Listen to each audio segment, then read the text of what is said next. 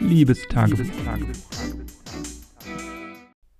Ich habe gestern noch eine ganze Weile und auch heute über die gestrige Folge nachgedacht, mm, wo ich ja über meine Klausur geredet habe und so ein bisschen über die Klausurangst, die ich auch scheinbar erlebt habe und habe dann davon gesprochen, dass das ja eine Angst ist, die irrational ist und äh, ich bin jetzt im Nachhinein noch so ein bisschen über diese Formulierung gestolpert, weil natürlich ist eine Angst irrational. Viele Ängste, oder ich würde sagen, in der modernen Gesellschaft sind die meisten Ängste irrational, einfach weil wir kaum noch wirklich Bedrohung für Leib und Leben haben, was ja, glaube ich, so eine Angst per Definition ist. Natürlich haben wir Ängste, die mal mehr und mal weniger begründet sind, aber jetzt bei Angst und vielleicht auch Panik davon zu sprechen, dass das irrational ist, äh, finde ich, ja, im Nachhinein würde ich das, glaube ich, nicht mehr so formulieren.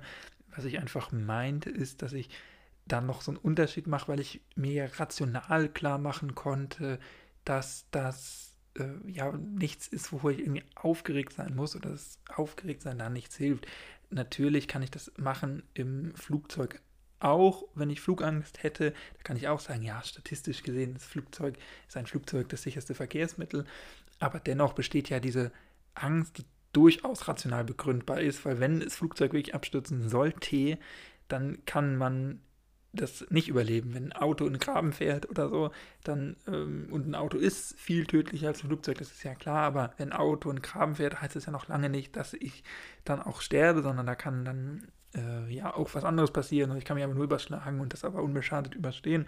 Bei einem Flugzeug, wenn ich mit dem Flugzeug abstürzt, dann bin ich ja weg. Also das ist so in dem Verhältnis, würde ich schon sagen, ist das eine Angst, die zwar auch irrational ist, wenn man es ganz rational betrachtet, aber dennoch was ist, was durchaus begründbar ist oder wo man zumindest nachvollziehen kann, woher das kommt. Bei der ja, bei dieser Prüfungsangst, die ich empfunden habe, da war das ja und das war ja das eigentlich Merkwürdige, so dass ich selbst in meinem Bewusstsein ganz klar war und ganz fokussiert und überhaupt nicht nervös, aber mein Unterbewusstsein mich nicht hat schlafen lassen und ich habe ein bisschen Herzrasen und sowas. Und das ist was, womit ich viel weniger umgehen kann, weil ich sowas ja bei solchen Sachen schon ab und an habe, aber ansonsten im Leben sehr selten. Also ich bin jetzt niemand, der irgendwie Ängste hat. Ich habe eigentlich keine Höhenangst, ich habe keine Flug Flugangst ich habe auch schon ja eine ganze Menge erlebt ähm, durch ja, sämtliche Operationen äh, und Krankenhausaufenthalte und ähm, ja, einfach Aufenthalte auf Intensivstationen und so, wo ich glaube, das hat mich schon ganz schön gezeichnet. Also ich weiß, was das auch ist, wenn man äh, ein, zwei Wochen auf der Intensivstation ist und von Schmerzmitteln abhängig ist und so. Und ähm, insofern, ja, denke ich oft, schlimmer kann, dann gar nicht wegkommen. Das klingt jetzt komisch, aber das gibt mir immer so ein bisschen das Gefühl von Sicherheit oder auch zu wissen, ja, anderen es schlechter. So, das ist natürlich, ähm, ja, was, was, äh, also nicht anderen geht es schlechter und dann so, oh, es mir gut, so meine ich das nicht, sondern ähm, daran zu denken, dass anderen das gerade schlimmer geht, so nach dem Motto, ähm,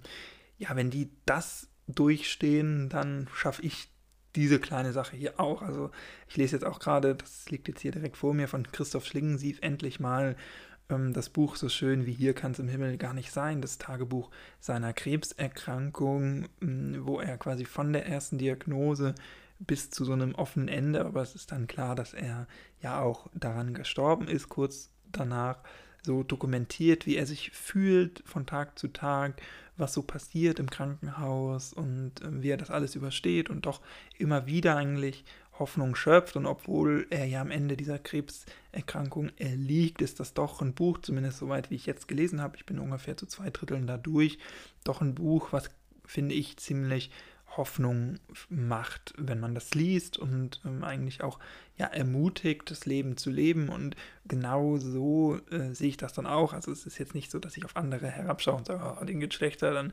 ähm, sondern ganz im Gegenteil. Ich fühle da empathisch mit und denke zum Beispiel, naja, wenn Christoph Schlingensief aus so einer ähm, hoffnungslosen Situation wie so einer schweren Krebserkrankung, die auch schon gestreut hat, trotzdem noch so ein produktives und schönes Buch schreiben konnte und äh, ja anderen Leuten dann noch so viel Mut machen konnte und selber das so gut durchgestanden hat, dann äh, ja werde ich das äh, die kleinere Sache, die mich dann in dem Moment gerade beschäftigt, auch machen.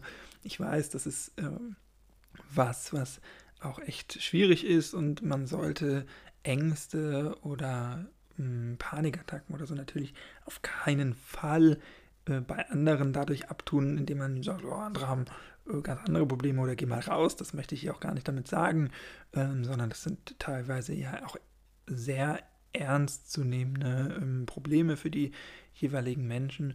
Ich will damit nur sagen, dass es mir immer mal hilft und dass ich sonst eben aufgrund meiner Erfahrung und aufgrund dieses ähm, Gedankenganges oder dieses Mindsets, Mindset ist so ein blödes äh, ausgelutschtes Wort, aber du weißt ja, was ich meine, ja, recht angstbefreit bin. Also ich habe jetzt nicht unbedingt Höhenangst äh, bei Sachen, die ich kontrollieren kann. Ich habe jetzt nicht Angst vom Fliegen.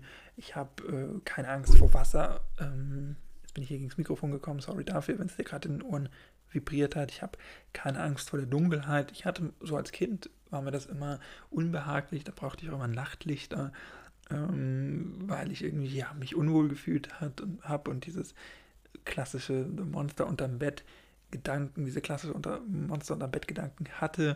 Aber das habe ich auch äh, lange nicht mehr. Es gibt da in einem Maroon 5 Lied, glaube ich, die Songzeile I was afraid of the dark, now that's all that I want. Das ist, glaube ich, das erste Mal auch, dass ich hier Englisch gesprochen habe. Aber genauso fühle ich mich äh, auch. Das, äh, ähm, ja, da bin ich irgendwann mal drüber gestolpert. Also ich hatte mal Angst vor der Dunkelheit, aber jetzt ist das alles, was ich will. Und genauso fühle ich mich auch. Ich fühle mich inzwischen ja selten so friedlich und so ruhig und so produktiv teilweise auch und so wach wie in der Dunkelheit. Das ist wirklich was ist, was mir irgendwie Sicherheit gibt, was mir äh, Spaß macht. Ich liebe die dunkle Jahreszeit, ich liebe diese dunkle Stimmung, wenn es früh dunkel wird. Ich liebe das aber auch am, am Schreibtisch zu sitzen und dann entweder die Morgen- oder die Abendstunden am Schreibtisch zu verbringen, in der Dunkelheit, durch nicht so viel abgelenkt zu werden und wirklich so in sich sein zu können und nicht von optischen Reizen überflutet zu werden. Das ist was, was mir auch bei meiner Konzentration immer hilft. Aber genau, darum soll es ja heute eigentlich auch gar nicht gehen, sondern ich wollte nur darauf zurück, was ich gestern gesagt habe, dass Angst so ein großes Wort ist und Panik und dass ich auch glaube, dass es immer auch irrationale Ängste gibt und man Ängste nicht in rational oder irrational unterteilen kann, weil wenn man von einer rationalen Angst spricht, dann glaube ich, ist es das was, was es nicht gibt. Also klar, rationale Angst gibt es in dem Moment, wo man wirklich vom Leben bedroht wird oder ums Leben gebracht wird vielleicht, da ist das angebracht, aber das ist ja wirklich was, was wir nur sehr, sehr, sehr selten haben, dass wirklich diese Wahrscheinlichkeit auch mit dieser Angst einhergeht. Und ansonsten würde ich sagen, die meisten Ängste, die wir haben, sind irrational, was ja aber nicht heißt, dass die irreal sind. Also die sind natürlich völlig klar und völlig da und sind ja in dem Moment, wo wir sie spüren, genauso schlimm und genauso wichtig und genauso ernst zu nehmen wie rationale Ängste, wo es ums Leben geht. Und insofern, ähm, ja, wenn du Probleme damit hast, will ich auch nur sagen, das ist ähm, ja, das haben, haben, viele Leute und es ist da überhaupt kein Problem, sich Hilfe zu holen, wenn das was ist, was dich einschränkt oder wenn du mit jemandem reden möchtest. Da bin ich hier auch sicherlich die falsche Ansprechperson, aber äh, da gibt es dann sicherlich Möglichkeiten und Wege, Hilfe zu holen. Du bist damit auf jeden Fall nicht alleine und nur weil andere vielleicht sagen und ich ja gestern auch, es gibt rationale und irrationale heißt das nicht, dass eine Angst nicht begründet ist oder nicht ernst genommen werden sollte. So, das Wort zum Sonntag, auch wenn heute vielleicht gar nicht Sonntag ist, von mir also an dieser Stelle. Ich glaube und ich hoffe, dass ich jetzt meinen Punkt klar gemacht habe und mich äh, auch nochmal berichtigt habe zu gestern und ich entschuldige mich für alles, was da unklar rübergekommen ist und vielleicht auch heute wieder ein bisschen unklar war. Ich werde jetzt, schlafen gehen, denn die Darkness is all that I want, all that I want. In diesem Sinne, mach's nicht gut, mach's besser. Ich hoffe, du bist und bleibst gesund und stayst the fuck at home. Wir hören uns morgen wieder. Bis dahin. Ciao und mach's gut.